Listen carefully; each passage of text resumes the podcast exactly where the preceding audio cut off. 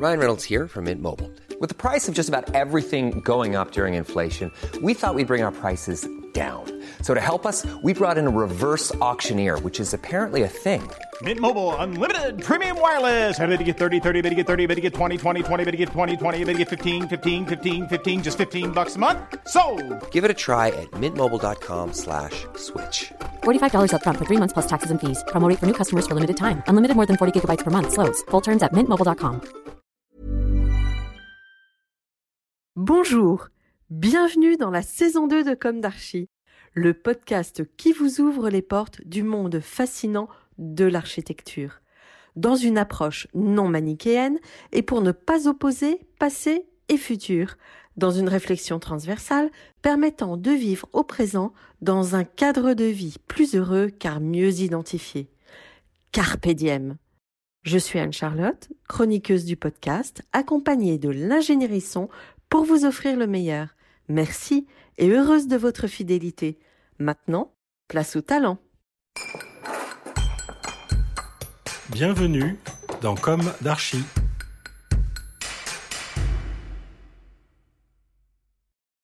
Chers auditeurs, ravis de vous retrouver aujourd'hui en compagnie d'Antonio Lazo. Bonjour Bonjour. et bienvenue dans Comme d'Archie. Vous êtes architecte et à la tête avec votre associé, Édouard Mur, de l'agence Lazo Mur. Votre agence d'architecture est basée à Montrouge. Vous m'avez sollicité pour intervenir dans Comme d'Archie et j'avoue que deux choses ont retenu mon attention lorsqu'avant de vous apporter réponse, j'ai regardé votre travail. Tout d'abord, sur votre site internet, vous exprimez affiché l'origine de votre désir d'architecture. J'interroge toujours les architectes sur ce point et ils ne sont pas tous prêts à en parler. Donc je trouve cela très positif de votre part, sincère et quelque part nécessaire. Rappelons que l'architecture est un métier de passion. Vous allez vous-même nous raconter dans quelques secondes comment est née cette passion. Deuxième chose, vous travaillez beaucoup sur des espaces hospitaliers dédiés à la psychiatrie, et il me semble indispensable de pouvoir en parler. La psychiatrie reste un sujet tabou, après des décennies de recherches menées par d'éminents spécialistes, médecins et autres, souvent publiés et accessibles, le sujet gêne encore. Alors que, pour ma part, la souffrance psychique et les sciences qui s'y rapportent devraient être au cœur de nos préoccupations. Vous intervenez aussi plus largement sur des projets de santé, bien sûr, mais aussi d'habitat, d'équipements scolaires ou autres. Enfin, vous estimez que la lumière est la matière première de l'œuvre architecturale. Alors, on va commencer par le début. Quel est votre parcours, celui de votre associé, si euh, vous pouvez en parler, votre jeunesse, où s'est ancrée votre envie d'architecture? Quelles ont été vos études? Merci. Et notre parcours, euh, si je parle, je regrette que Édouard Mur n'a pas pu être présent avec nous. Et si je devais faire quelque peu le point du sien, tout d'abord, euh, Édouard est né en Île-de-France euh, et il a mené une, vie d'étudiant pour ce qui est de l'enseignement primaire tout à fait, on va dire, courante. Ensuite, pour ce qui est de l'enseignement lycée, c'était de l'internat puisqu'il a déménagé dans la région de Villers-Cotterêts. Donc, il a, il a été dans un internat à Soissons. Mais il a euh, vécu dans sa famille, son grand-père euh, était un ingénieur qui a euh, collaboré avec Eugène Fraissinet, donc qui est un personnage emblématique puisqu'il est à l'origine du béton précontraint, un outil qui a grandement développé la plasticité donc des ouvrages en béton dans la première moitié du XXe siècle. Et donc si je pourrais si je pourrais dire en nom d'Edouard Mur, son envie d'architecture euh, émane de, de cette atmosphère qu'il a pu vivre auprès, auprès de son grand-père. Quant à moi, c'est un petit peu différent. Je suis né dans la, l'extrême occident, dans la périphérie de, de l'Occident, c'est le Chili, Où au Chili? Ou à Santiago du Chili. Euh, Mhm. tous les deux, nous sommes nés en, au début des années 60. Et euh, il se trouve que là encore, c'est que l'envie d'architecture n'est pas forcément une conscience de ce qui est euh, l'architecture. C'est déjà un privilège énorme de pouvoir entendre ses voix intérieures dans sa jeunesse. Dans mon cas, ce fut grâce à un ami, un ami très très proche, dont les parents c'était un couple d'architectes Et dans la maison, euh, cette maison, la maison de cet ami, était une maison qui était tout à fait une maison euh, à l'image de l'architecture qu'on peut percevoir chez Frank Lloyd Wright, une maison d'ailleurs qui a été publiée, euh, des Gallero Pisan en Santiago, une maison qui date des années 60, qui a été publiée à l'époque en architecture d'aujourd'hui. Et au-delà de ça, le fait d'aller dans une agence d'architecture, voir ses parents qui travaillaient dans une ambiance qui était bien plus euh, conviviale et détendue que celle de mes parents à moi, qui étaient tous les deux professionnels, mais dans un domaine, mon père dans le domaine de la finance et, ma mère qui était une experte en matières premières, donc qui travaillait euh, pour le cuivre au Chili. C'était un autre environnement, un autre. Donc les raisons pour lesquelles j'ai eu envie une certaine envie d'architecture étaient très loin de ce qui est la réalité du métier, mais c'est c'en est une néanmoins qui m'a toujours accompagné, en quelque sorte une approche un petit peu ludique du monde. Mhm. Ensuite, vous arrivez en France, euh, comment, pourquoi? Euh, Des raisons politiques, évidemment. C'était un monde, l'Amérique latine dans les années 60-70, euh, c'était un monde où les antagonismes idéologiques étaient très forts. donc, une société qui subissait une convulsion importante, eh bien, il y a eu un coup d'État au Chili assez important, c'est-à-dire important qui a marqué à jamais cette nation. C'était en 1973. Parti pour l'Argentine, il y eut la même chose quelques années après en Argentine, en 1976. Donc c'est à partir de là, je suis arrivé en France, suivant ma famille. Et donc je suis arrivé au collège, à la fin du collège. J'ai fait ensuite le lycée et après j'ai intégré, mais tout naturellement, parce que c'était cette envie primaire qui m'accompagnait depuis mon enfance, et l'école d'architecture de Paris-Belleville. Mm. Quel périple Vos parents ont dû euh, souffrir un peu de cette période. Oui, oui, bien sûr. Et vous aussi Bien sûr. Vous aviez des frères et sœurs Bien sûr, oui, oui, oui. Bah, bravo déjà pour cette première étape.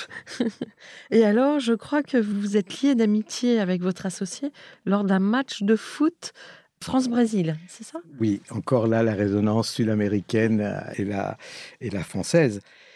C'est-à-dire qu'il y a beaucoup de connivences de toutes sortes euh, se croisent et s'entremêlent dans une école d'architecture. Beaucoup d'amitiés naissent dans une école d'architecture. Qu'est-ce qui a fait qu'Édouard Mur et moi-même, nous nous sommes liés d'une amitié euh, qui dépasse l'ordinaire? Euh, Difficile à dire. En tout cas, nous nous sommes détecté avec beaucoup de sympathie, beaucoup d'empathie lors d'un match France-Brésil. C'était la Coupe du Monde de 1986, match qui était retransmis sur un grand écran à l'école d'architecture.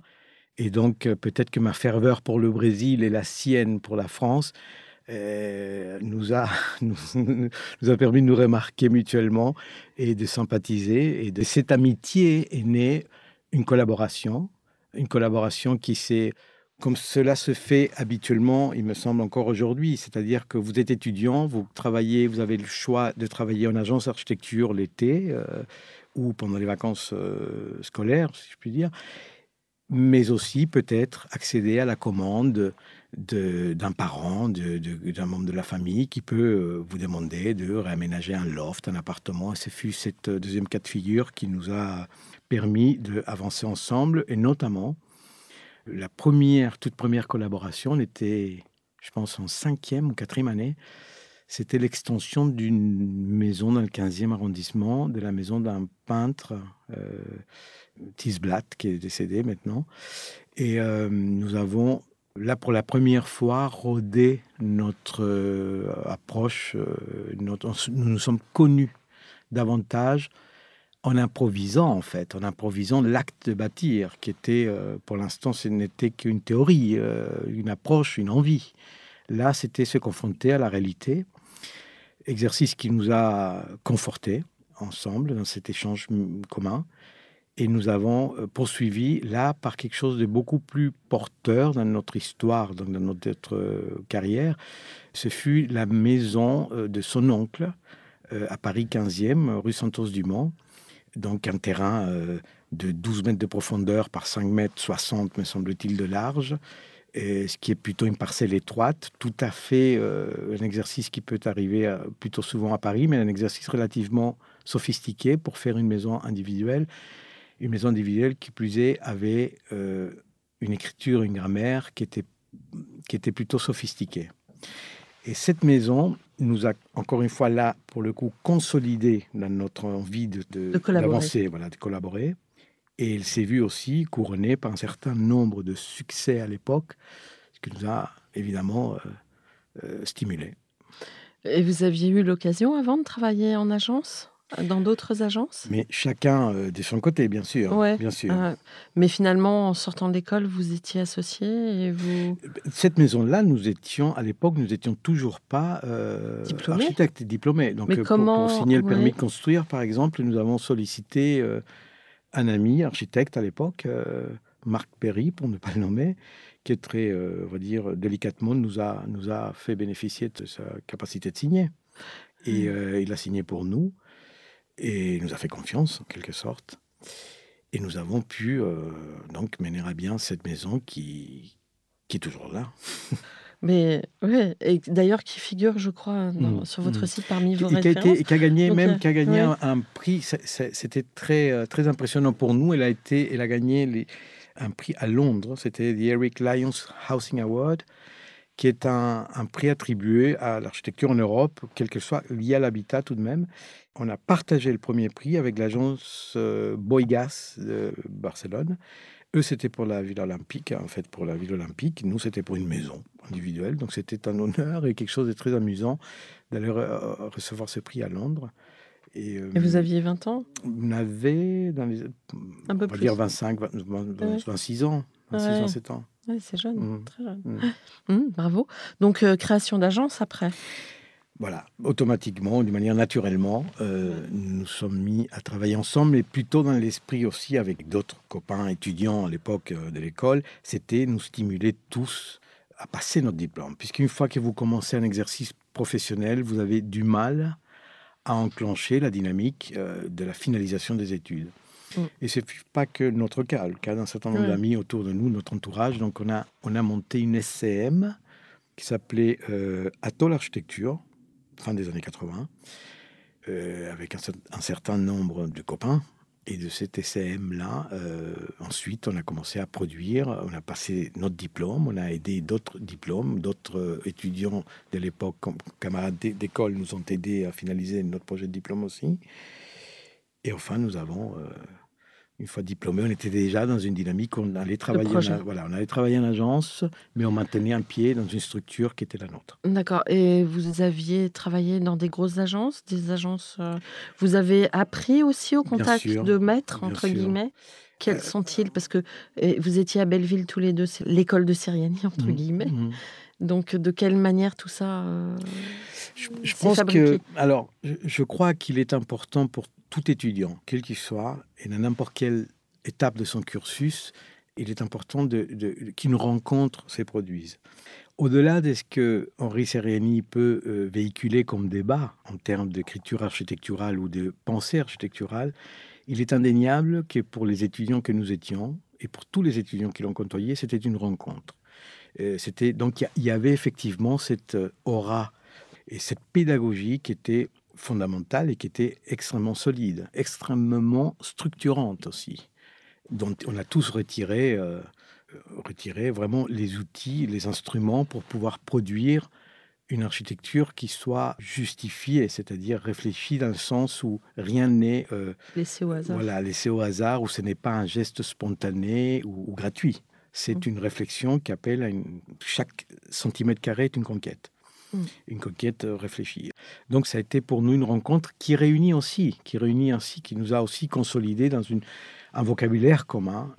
Vous dire que l'agence d'architecture a été très marquée aussi parce que la plupart de nos anciens collaborateurs, quand je dis anciens, ils sont toujours là. Mais euh, j'ai envie de dire, le canal le plus ancien de nos collaborateurs au sein de l'agence, ce sont des ex-étudiants de Paris-Belleville, aussi de l'ère euh, Sérénie, la fin de l'ère Sérénie. Nous, Mm. nous, en, en- à l'âge d'or, si je puis dire, des Mm, années mm. 80. Après, l'époque a changé et le monde évolue, les modes de vie évoluent, euh, la technicité évolue, euh, l'industrie du bâtiment évolue et, euh, et il a été important pour nous aussi de pouvoir approcher l'architecture, nous, quelque part, nous pouvoir nous séparer du strict référentiel pour pouvoir procéder à une écriture Qui est la vôtre? Qui est la nôtre aujourd'hui, bien sûr. Mm. Vous êtes passé aussi donc par des agences à l'extérieur. Mhm. Et quelles étaient ces agences? Dans- dans Ou le- des expériences marquantes? Bien sûr. Dans le cas d'Edouard, Edouard a travaillé un certain temps chez Pierre-Louis Falucci. Oui. Il est passé aussi, euh, durant sa période d'étudiant, chez Brenac et Gonzalez.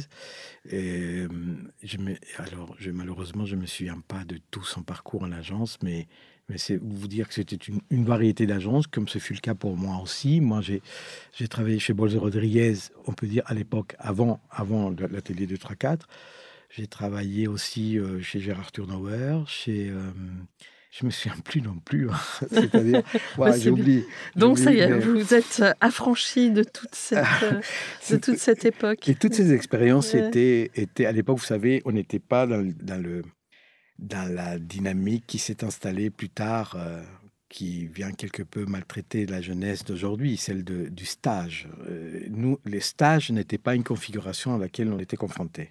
Ouais. Notre environnement euh, professionnel, quand on est dans l'agence, on était un salarié, euh, une forme de CDD de l'époque. Mais on attendait de nous une capacité de produire et de faire, euh, et non pas celle d'apprendre. Alors, par ricochet, on apprenait évidemment tout, on apprenait, on apprenait tout ce qu'on n'apprend pas à l'école et, et dont, dont il me semble, ça me semble tout à fait naturel que l'école est une scène où la réflexion est tout autre. C'est pas une confrontation professionnelle à ce niveau-là, en tout cas. Est-ce qu'aujourd'hui, vous avez le sentiment d'avoir accompli ce que vous imaginiez à la sortie de l'école?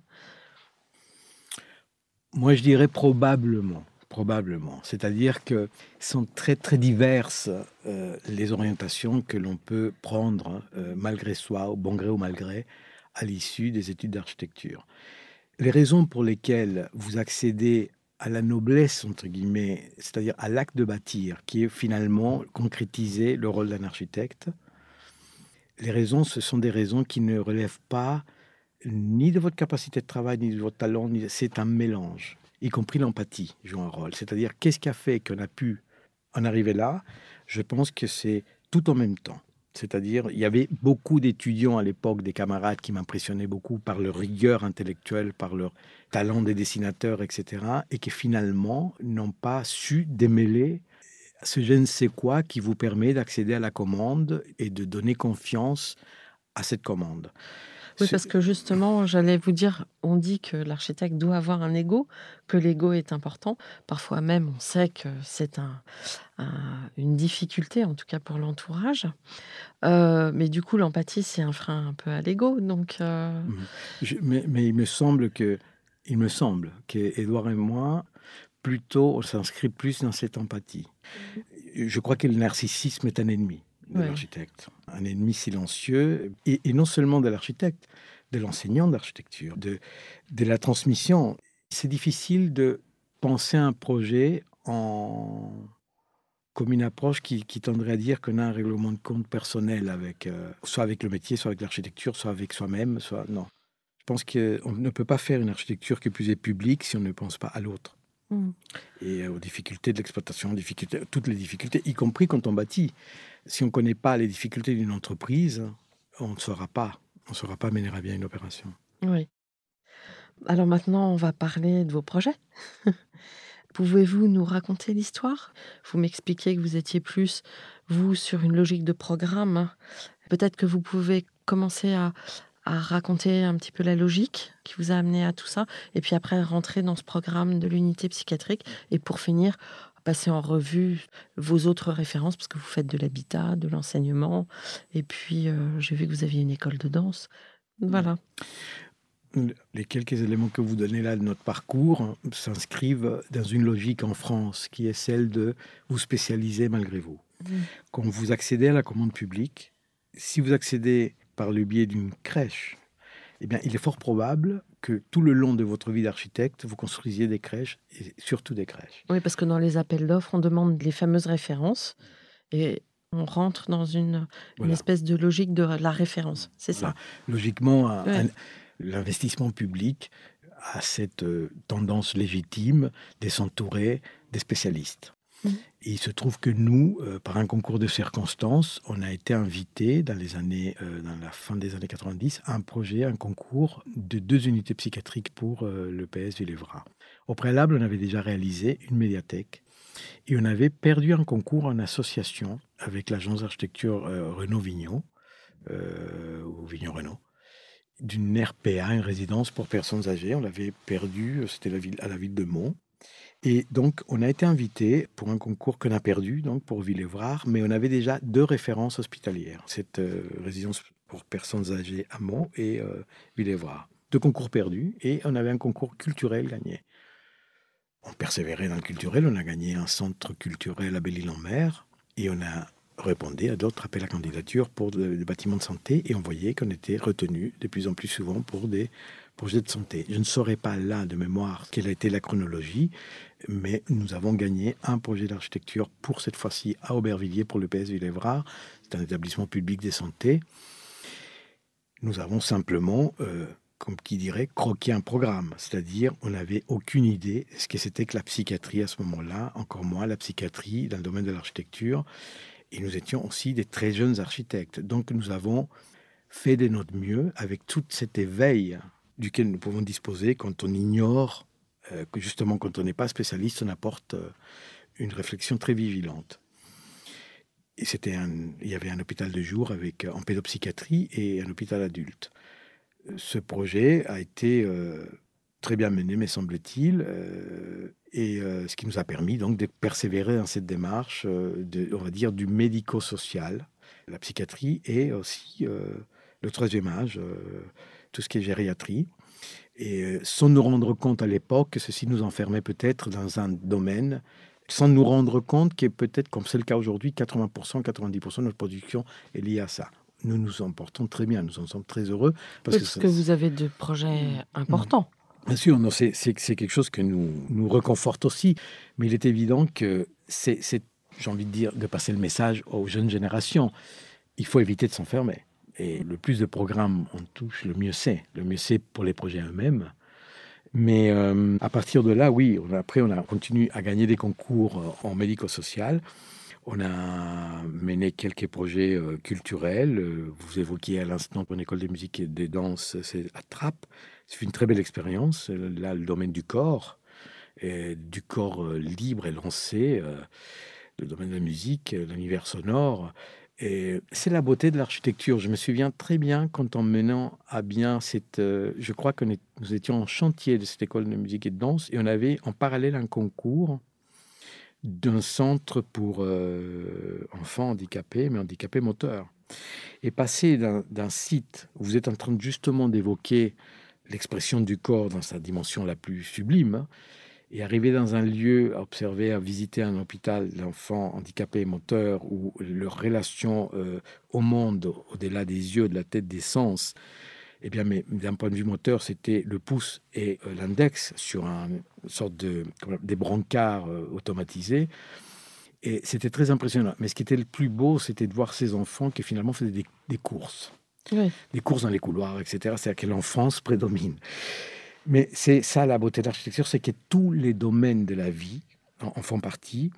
Et dans notre pratique, à Edouard et moi, nous sommes dans, des domaines de la vie qui sont euh, parfois au crépuscule de la vie, comme c'est le cas de la gériatrie, ou bien euh, dans une sorte de parenthèse ou d'expression de, des refus de la vie telle qu'elle est, comme c'est le cas de la psychiatrie, de la, souffrance psychique. Ouais. Alors justement, euh, de quelle manière l'architecte arrive à s'emparer d'un cahier des charges? Enfin, comment dans l'espace se traduit ce lieu qui se doit d'être résilient, apaisant? J'ai vu que le mot apaisant était très présent sur votre site. En tout cas, je l'ai retrouvé plusieurs fois. Nous avons tous besoin d'être apaisés à différents niveaux. Mais il se trouve que, bon, s'agissant du domaine de la psychiatrie, d'abord, euh, tout projet, avant même de parler de programme, tout projet, c'est la confrontation à un site, soit un paysage rural, soit un paysage urbain, une topographie, à la course du soleil, euh, à ensuite euh, une surface, un programme. Donc ça, ce sont des préalables qui concernent tout projet.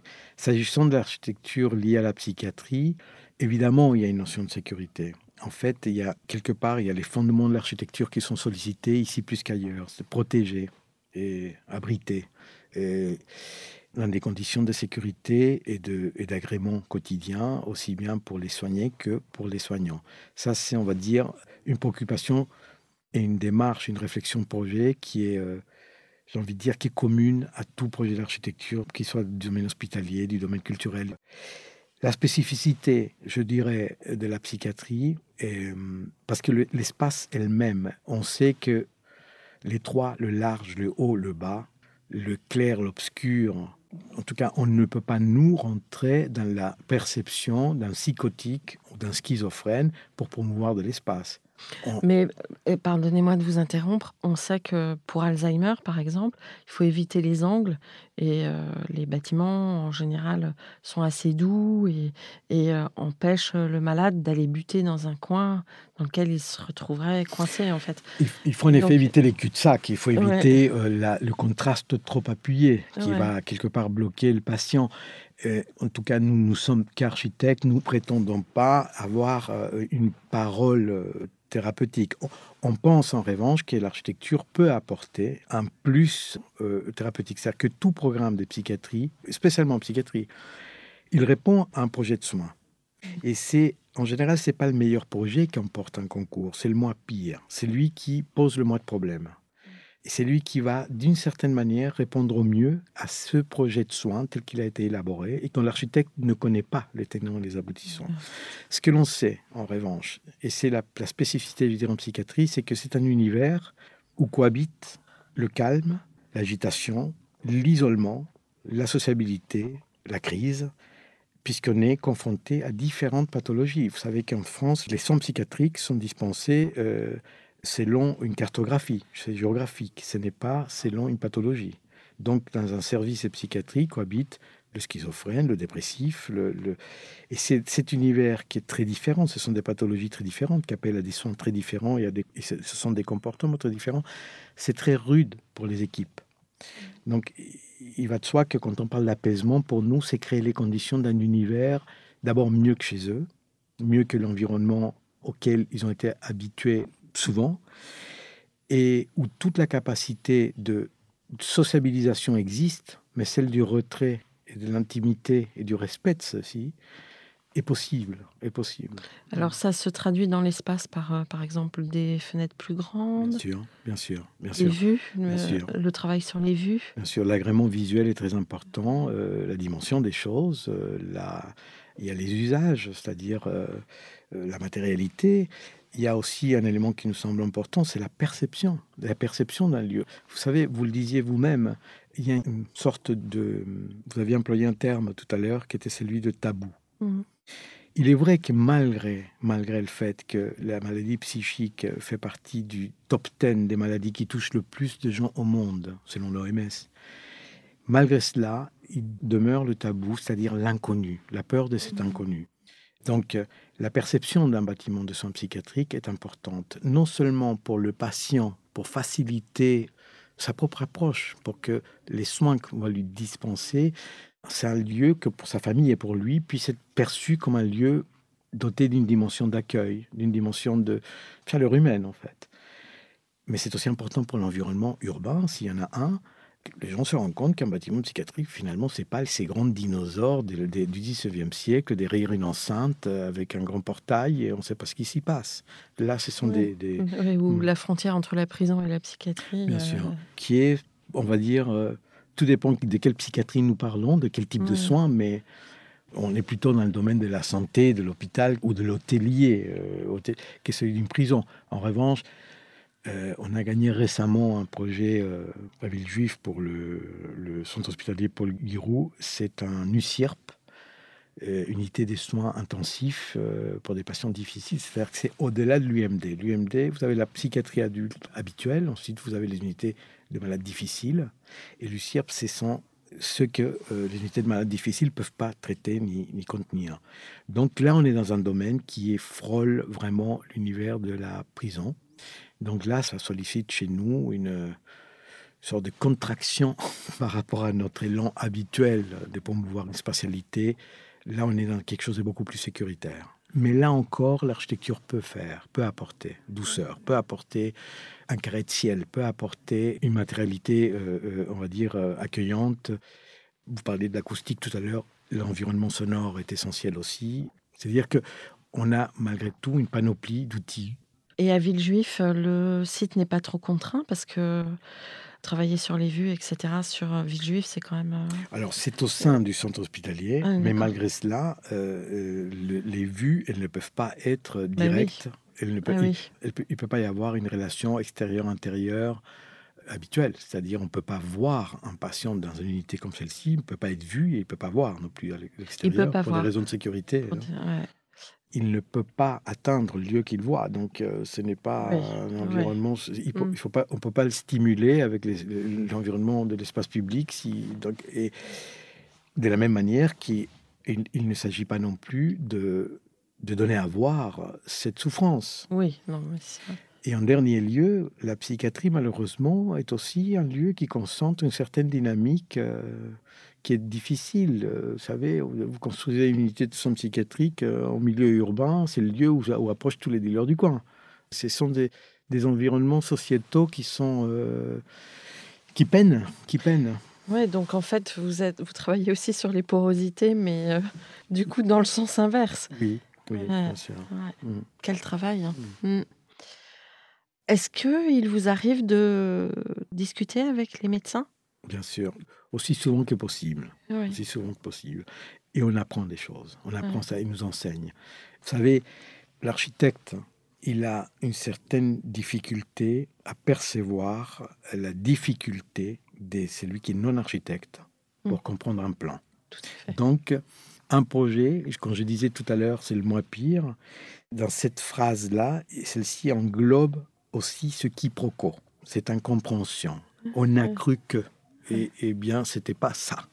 Enfin, donc, il y a ce qu'on appelle une mise au point de l'esquisse, il y a des phases d'études, un avant-projet sommaire, enfin, un certain nombre d'éléments qui, euh, c'est pour mettre en musique, c'est pour euh, rendre convergent un projet qui, de toute façon, est un outil de soin, qui n'est pas, encore une fois, l'œuvre architecturale ou le, mmh. Mmh. il n'y a pas lieu du narcissisme de l'architecte. Donc, c'est vraiment au service de cet outil qui va apporter un bien-être à ceux qui souffrent. Mm. Là, la parole du médecin est importante. Il y a souvent dans le milieu hospitalier il y a des conflits des, entre les directions économiques et administratives de l'hôpital et les médecins, puisque on va dire la raison thérapeutique l'emporte sur tous les domaines. Et parfois, euh, c'est difficile pour les investisseurs dans le milieu hospitalier, pour les services économiques, de, de faire face à toutes ces. Donc, parfois, ne nous donne pas l'accès mais quand on nous donne l'accès, c'est bénéfique. C'est mmh. évidemment bénéfique pour le projet. Et alors, euh, dans ce projet-là, sur lequel vous travaillez à Villejuif, comment apporter de l'humanité dans finalement un lieu qui doit enfermer? Ben, on va dire plus que l'enfermement, on va parler plutôt de la protection. Évidemment, ben évidemment, c'est protéger les autres et protéger ses patients d'eux-mêmes. Mais évidemment, personne ne souhaite avoir un parent ou un, ou un être cher dans une situation semblable. Là, on arrive aux limites de l'architecture, c'est-à-dire mmh. que euh, contenir, protéger, mais ne pas enfermer. Or là, il n'y a pas de liberté mmh. d'aller et de venir. Ceci, c'est le projet de soins dont on mmh. parle, et ceci échappe à l'architecture. Donc humaniser, oui, mais sans jamais contraindre ou passer outre le projet de soins parce que là, on est, on est franchement dans, le, mm. dans une expression assez extrême de la souffrance psychique. C'est vous dire que l'intimité que nous on requiert, vous savez, une, une psychiatrie, euh, la mixité des genres, euh, hommes-femmes, et le cohabite. Dans un, dans un bâtiment comme celui-ci, vous avez des, des oculus pour surveiller la chambre, surveiller la salle de bain, pour tout surveiller. Un patient n'est jamais seul. Mm. Donc c'est le domaine là où l'architecture ne peut plus euh, faire si ce n'est comme je vous le disais tout à l'heure, promouvoir un environnement. Un environnement physique, un environnement sonore, un environnement euh, en polychromie, de texture, de matérialité, de proportion, de dimension des choses. Enfin, tout ça, c'est notre domaine. On s'y attelle, mais comme je voulais aussi formuler tout à l'heure, on s'y attelle de la même manière, comme si c'était euh, un autre univers. Hein. C'était l'univers scolaire, c'était l'univers de l'habitat. On a un cahier de charge, une chambre fait 16 mètres carrés, euh, eh bien on va faire en 16 mètres carrés, salle de bain comprise, on va faire, même si tout est béton, même si le lit est scellé au sol, parce que c'est le cas, et accessible des quatre côtés, eh bien, on va positionner le lit de la meilleure manière possible pour que ça soit simple pour les équipes soignantes d'intervenir, mais que ça soit relativement confortable dans sa relation à la fenêtre, dans sa relation au ciel, relativement confortable pour le patient. c'est fort intéressant, en tout cas. Je pense qu'il faut, euh, ce sont des choses dont il faut parler. Mmh. bien sûr, euh, bien sûr. Et est-ce que vous estimez que vous avez pu faire progresser ces espaces-là? Des marges de progression dans le, dans le domaine de la santé, euh, c'est difficile là, comme question. Est-ce que les matières, est-ce que le choix qu'on peut avoir aujourd'hui dans différentes matières, Hmm. Euh, c'est l'expérience qui. En fait, un architecte se cultive de manière permanente. Se cultive euh, par rapport à l'industrie euh, du bâtiment. Se cultive par rapport donc aux matériaux, aux différentes possibilités qui s'offrent à lui pour concevoir. Puisqu'on n'est pas limité en la matière. Aucune équipe soignante va nous, nous interdire telle ou telle disposition, si les dispositions prévues en matérialité, en, dessin, en design, en fait, s'ils ne viennent pas contredire leurs exigences de sécurité, encore une fois, sécurité pour les patients et pour eux-mêmes. Mais il y a le combat avec les, protocoles d'entretien des, des, bâtiments publics, c'est-à-dire que les services d'entretien, les directions techniques sont souvent omniprésentes et ont une forte tendance à orienter le dessin et orienter le projet. Donc euh, là-dessus, si on peut passer ce message-là aux futures générations, il faut se battre. Nous, on a plus de bagages pour le faire. Un jeune architecte, il peut avoir plus de difficultés. Il faut, il faut savoir qu'un bâtiment, c'est pour toujours. C'est pas, il ne peut pas obéir aux seuls critères de la facilité d'entretien. Euh, combien même, c'est très important parce qu'un bâtiment qui n'est pas entretenu, c'est un bâtiment qui dégrade et qui devient euh, triste à constater. Quoi. Un bâtiment qui, est, finalement, l'objectif n'est pas atteint dans le temps, dans la pérennité. Donc c'est très important de bien concevoir, des dessinées simples, des dessinées sobres, des dessinées justes. Il faut inscrire le bâtiment, comme je le disais, dans la pérennité, mais ceci ne peut pas obéir strictement aux angoisses, entre guillemets, des équipes d'entretien, qui, euh, le plus facile en entretien, c'est-à-dire le moins de temps euh, ça promu, le mieux on se porte. Et bien non, euh, pour nous, euh, c'est le patient qui compte, en quelque sorte. C'est le lieu de vie. Mm. Mm. Donc en fait, il faut, pour concevoir des unités psychiatriques, il faut être très empathique et savoir se battre énormément. Il faut savoir se battre. Empathique, ça va de soi, mais il faut être à l'écoute. Il faut être à l'écoute. Il faut, de toute façon, il faut être très attentif. Je dirais que si on ne sait pas entendre ce que nous demande, on ne formulera pas la réponse adéquate. Mm. Et donc l'écoute est très très importante, très importante. Bon. Alors vous, œuvrez aussi dans le domaine de l'habitat, avec mm-hmm. des programmes euh, qui sont quand même relativement importants. Si on a évoqué tout à l'heure qu'un bon pourcentage de la production de l'agence, c'est la santé, le reste, hein, et le reste, c'est 20 à 30 de la production, c'est évidemment culture, habitat et scolaire. Et l'habitat, c'est n'est pas ce qui caractérise le plus l'agence. Donc, euh, mhm. on a quelques projets, notamment actuellement, là, on a un bâtiment de logements à, à Thiers, en cours de chantier, qui en conception-réalisation. Mais qui est relativement important. Oui, oui, oui, oui, oui, c'est un nombre important de logements. C'est un autre univers, c'est un univers très contraint euh, économiquement, comme même la santé est contrainte économiquement. Là, quand on rentre dans l'habitat, dans l'habitat social qui plus est, l'habitat, c'est un sujet encore plus délicat où il faut une gymnastique. Euh, le mètre carré est égal à. c'est un calcul qui est euh, lapidaire. Et. Euh, vous, aviez, vous, avez une question peut-être par rapport à ça, à l'habitat En fait, est-ce que votre travail sur la santé nourrit, enrichit les programmes d'habitat que oui, vous... Oui, puisqu'il des questions, puisqu'il s'agit de, lieux de vie, malgré tout, et des vies mm. quotidiennes, et des gestes quotidiens de la vie. Mm. Ce serait différent si on faisait évidemment une école de musique et un bâtiment de logement ou un centre euh, de soins hôtelier, on va dire, euh, médico-social.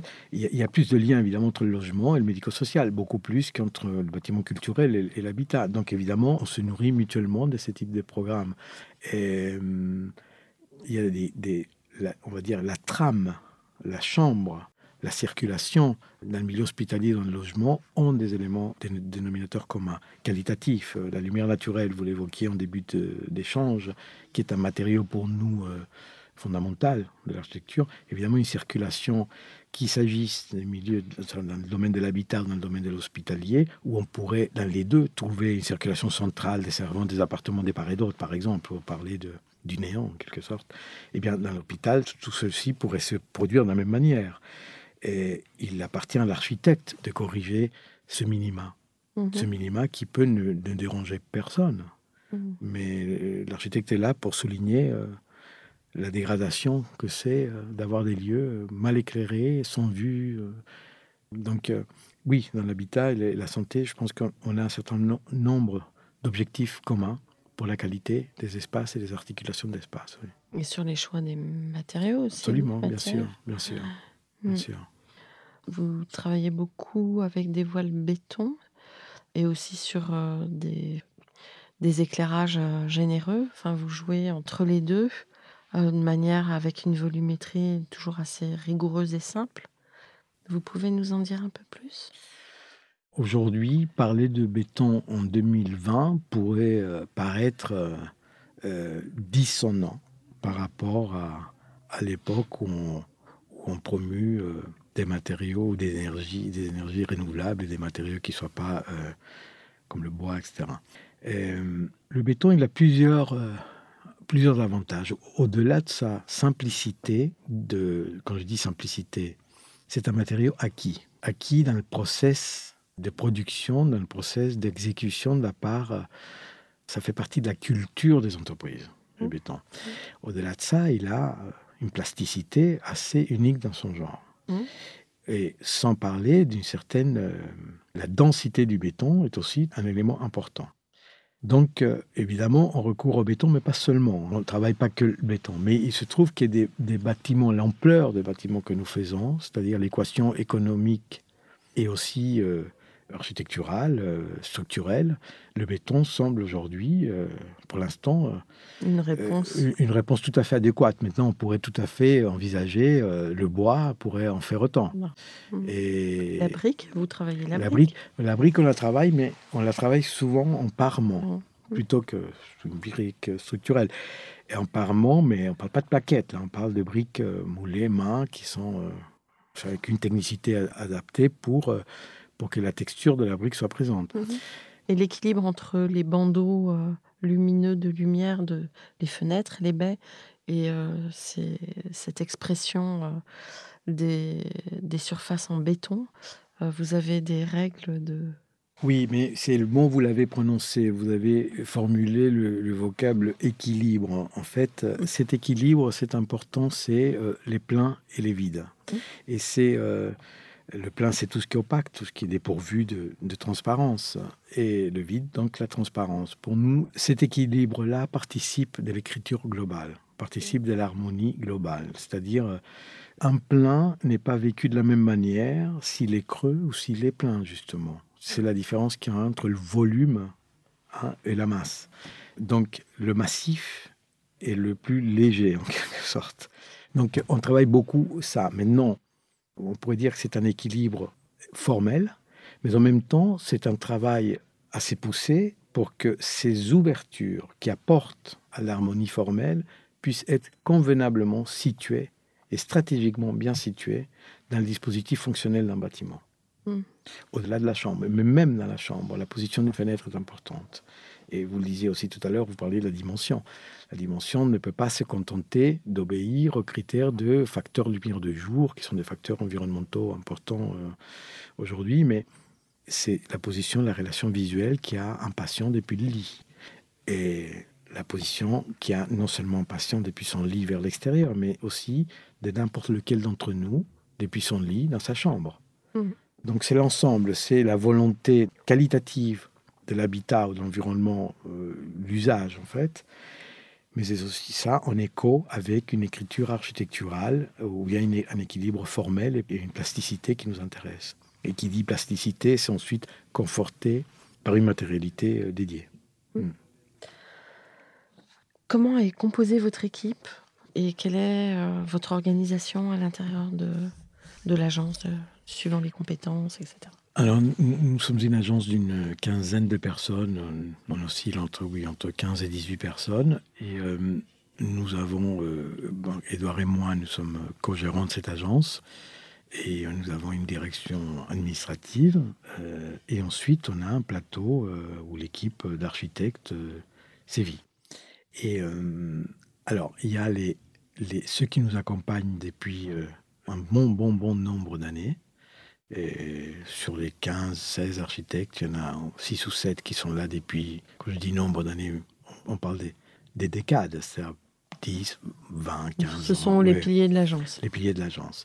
Ouais. Il y en a des plus jeunes, arrivés depuis 10, 15 ans, 10 ans, euh, et, mais ce sont ceux qui ont acquis la culture de l'agence. Ceux qui l'ont depuis le début, parce qu'ils sont, là, ils sont là depuis le début, mais il y a ceux qui ont acquis euh, cette culture de l'agence qui distillent aujourd'hui le propos aux plus jeunes.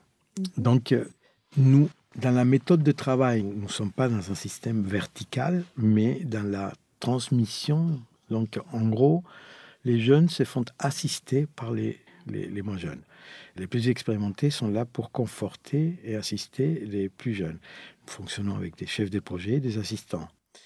Une jeune recrue n'a pas une vocation d'être systématiquement l'assistant d'un du canal historique, entre guillemets. Mm. Il est là, il peut tout à fait, s'il gagne un concours pour lequel il est, hum, il est sollicité, il peut tout à fait être invité à développer le projet, même à le réaliser. Et il y aura derrière cette personne, il y aura toujours, il sera supervisé, euh, son process euh, conception sera supervisé par, euh, par des gens plus expérimentés et qui, ont, qui sont depuis longtemps hein, avec nous, qui nous accompagnent depuis longtemps. Donc ça, c'est en résumé, c'est un petit peu Mhm. la méthode. euh, Et, et vous, vous réalisez Vous allez jusqu'au bout Vous non, tenez jusqu'à vos la projets livraison, jusqu'au bien sûr, Ouais. jusqu'à la livraison, jusqu'à, jusqu'à voilà, c'est-à-dire ça, c'est un moment très important pour l'architecte. Aller au moment de la, au moment de ce qu'on appelle la phase de réception où le bâtiment, euh, vous savez, où il a, ça sent le neuf, la peinture sent fort, les portes claquent au deuxième étage. Et, et là, c'est important de parcourir un bâtiment parce qu'il est là. Ça fait longtemps qu'il est là. Avant même le dessin déjà, il est allé très loin. Mais là, vous le voyez réalisé et souvent là où vous avez peut-être mis beaucoup, beaucoup d'énergie, il se passe peu de choses. Et parfois, des endroits qui vous semblent avoir été un peu, où vous avez été peut-être un peu négligent, là, le bâtiment vous fait un clin d'œil. C'est dire que il y a un dialogue très, j'ai envie de dire, très euh, sensible, très, très joli, très profond, très indicible entre l'architecte et son œuvre, en fait. Vous avez forcément des spécialistes du chantier ou pas forcément? Non. Non. Non. Il y a des, des confrères qui fonctionnent comme ça, avec, Ouais. des, avec, euh, avec des architectes qui sont uniquement sur la phase concours, Mhm. c'est-à-dire la conception Ouais, dans ouais, sens le plus. concours. Voilà. Et ensuite, ceux qui développent les études, et ensuite ceux qui s'occupent de la réalisation donc, du chantier. Nous, on n'a jamais fonctionné comme ça. C'est Vous êtes interchangeable. on est tout à fait interchangeable. Il y a, alors, il y en a qui ont plus d'expérience que d'autres, à force d'eux. Mm. Et il y en a d'autres qui. Mais bon, tout le monde est passé par là. Quelqu'un, et c'est ce qui stimule la plupart euh, de nos collaborateurs, euh, en tout cas des nouveaux arrivants, les, les jeunes arrivants, c'est l'idée de pouvoir développer un projet jusqu'au bout. Où, où ils s'approprient, ils parlent de leur projet. Mm. Pour eux, c'est très stimulant, au-delà de l'apprentissage que ceci euh, représente. Parce que ça, ce qui veut dire qu'un jeune, un très jeune architecte, il rentre chez vous et il a la possibilité, enfin, le potentiel de toucher à toutes les phases du, projet. C'est intéressant. Et c'est très intéressant pour le jeune en question. Et c'est très intéressant pour nous aussi, parce que, vous savez, formuler à quelqu'un qui manque d'expérience nous permet de nous reformuler un certain nombre de choses aussi. Ouais. Et apporter une vigilance euh, et ne, et ne pas euh, fonctionner au pilotage automatique euh, dans tout ça. Et, et- et au-delà, au-delà de ça, quelqu'un qui a peu d'expérience ne dessine pas de la même manière que quelqu'un qui en a beaucoup. Quelqu'un Oui. qui sait comment est fait une paroi, comment on fait un mur, et il va le dessiner déjà inhibé par la réalisation. Quelqu'un qui manque d'expérience va dessiner autrement et ça nous intéresse. Mais en fait, euh, beaucoup d'architectes euh, chevronnés disent que euh, le métier s'apprend sur le chantier. Mhm. Et du coup, c'est intéressant de voir des agences où euh, les jeunes ont cette possibilité d'aller se confronter sur un chantier. Oui, vous avez raison. Mm. Mm. Mais c'est un domaine, en fait, l'école, l'école est un univers, et c'est la, la meilleure période d'une vie. Euh, cet univers-là. C'est Parce là où qu'on ouvre l'imaginaire aussi. on ouvre l'imaginaire, le monde nous appartient, on va en découdre. Mm.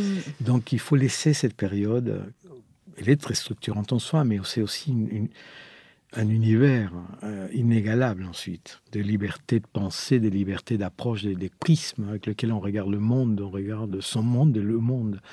Parce que le monde des mondes, eh bien, je trouve que l'école, euh, il faut pas la toucher, c'est-à-dire il faut laisser l'école pour penser, pour concevoir, pour se libérer, pour, pour débattre, pour, pour, Pour stimuler la pour stimuler, curiosité. pour stimuler. On aura toute la vie pour devenir.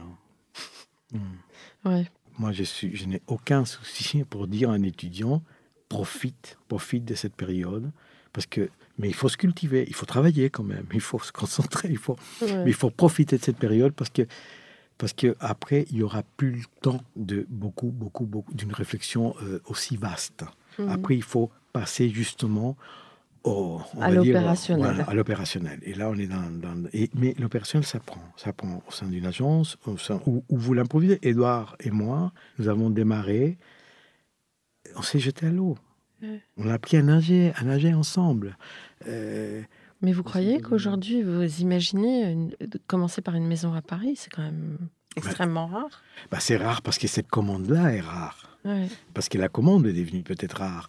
Mais un jeune de 25, 27 ans qui sort d'une école d'architecture aujourd'hui, qui a pu faire un stage, tous les stages obligatoires aujourd'hui, que nous n'avions pas à l'époque, et euh, il a tous les moyens de mener à bien un chantier comme une maison, s'il est entouré d'une entreprise qui est à l'écoute et qui est, qui est une entreprise honnête, Mm. et une entreprise qui va se- bien se comporter avec lui Mm. pas profiter d'une certaine virginité, entre guillemets. Et euh, non, mais c'est- important, mais c'est vrai qu'il y a ce débat qui s'installe sur la professionnalisation des études. Mm. Un autre sujet. Ouais. Euh, comment vous imaginez le monde d'après, entre guillemets? Comment euh, vous imaginez un peu les choses? Est-ce que vous vous projetez là-dedans ou pas du tout? Vous êtes pragmatique et, et vous essayez déjà de tenir votre, euh, votre activité? Ou est-ce que vous avez des pistes de réflexion euh, voilà, sur l'avenir? Sur la- Ah, sur ouais. l'avenir, si, Ouais. je pense que piste des réflexions, c'est trop tôt par rapport à ce Ouais. que j'ai l'impression que nous avons tous été extrêmement surpris, heurtés euh, par, euh, par cette crise sanitaire. Mais qui dit crise, c'est crise. Et crise, c'est pas que sanitaire, c'est c'est euh, Oui, social, économique, Bien sûr. mondial. Et, euh, Voilà, et une crise de la pensée aussi. Euh, Je me souviens quand je suis arrivé en France dans les années euh, 70, donc, euh, c'était la France d'Aragon, la France de Sartre, la France de... Mais je, dis- je dirais même, on fait partie d'une génération, ce qui me concerne, une génération qui s'est confrontée aux antagonismes du monde, à des antagonismes idéologiques. On avait le mur de Berlin, on avait le bloc de l'Est, le bloc de l'Ouest. L'Asie était en sommeil, ou en sommeillait, mais on avait ces grands antagonismes idéologiques qui nous donnaient du moule à retordre intellectuellement. La jeunesse aujourd'hui se confronte à une maltraitance. Non seulement parce qu'on l'a gavé euh, des produits de consommation, on l'a anesthésiée. Aujourd'hui, elle n'a pas cette- ce romantisme idéologique qui, qui finalement cette ferveur. cette ferveur. Mm. Et donc, euh, et pourtant, il lui appartient de dessiner le monde des mains, de le concevoir, de penser, d'extraire. Je me dis que on n'a pas su.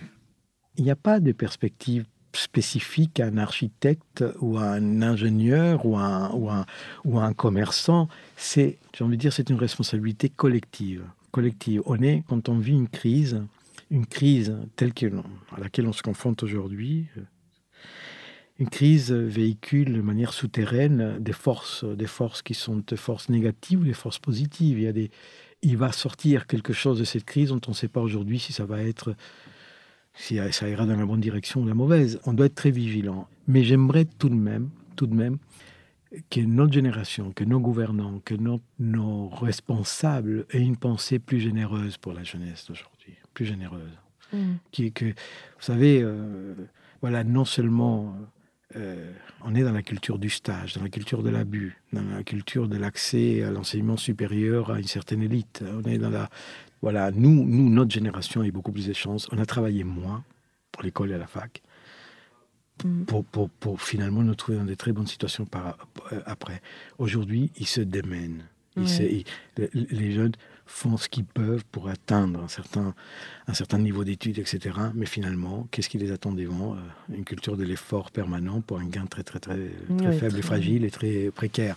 Donc, euh, je crois que tant qu'on ne comprend pas, tant qu'on n'est pas capable d'intégrer la jeunesse au processus, à la pensée et à la de quelle société pour demain, si on ne les intègre pas, si on n'arrive pas à stimuler chez eux ce dessin-là, nous, c'est un peu, un peu tard. Hmm. Je crois, je crois, j'en sais, rien. Hein, après, c'est un débat, tout ça. bon, bah, en tout cas, c'est fort intéressant. Euh, quel euh, mot de la fin pour, euh, pour votre architecture, pour la Zomur Quel mot de la fin pour la Zomur Et hum, bah, de continuer de faire du mieux que l'on peut pour apporter satisfaction euh, là où on nous le demande, en quelque sorte. L'architecture, euh, notre architecture s'inscrit dans ça, dans une, réponse, dans une réponse à des, demandes spécifiques, à une attention particulière. Et bah, tout ce que je peux espérer de l'agence, c'est qu'elle veille sur cette attention euh, de manière permanente. Vous pensez déjà à la transmission ou c'est encore trop tôt? Je pense qu'elle se déroule. Euh, elle se fait naturellement. Elle se fait, elle se, voilà. C'est pas un jour on décide tiens on va transmettre. Je pense que cette transmission euh, se déroule au quotidien. Comment elle va être formalisée dans la perspective d'un jour ne plus être du tout là, euh, Edouard et Antonio. Euh, cette formalisation là, on ne l'a pas esquissée, non, pas, mmh. pas, pas, pas encore. Pas encore croire qu'on se, croit, jeune. on se croit invulnérable. Vous êtes tout simplement trop jeune. encore jeune, j'espère. Très bien. Bah, merci beaucoup d'avoir témoigné dans Comme d'Archie. Et euh, à très vite avec euh, un format en anglais. Merci beaucoup. merci. Au revoir.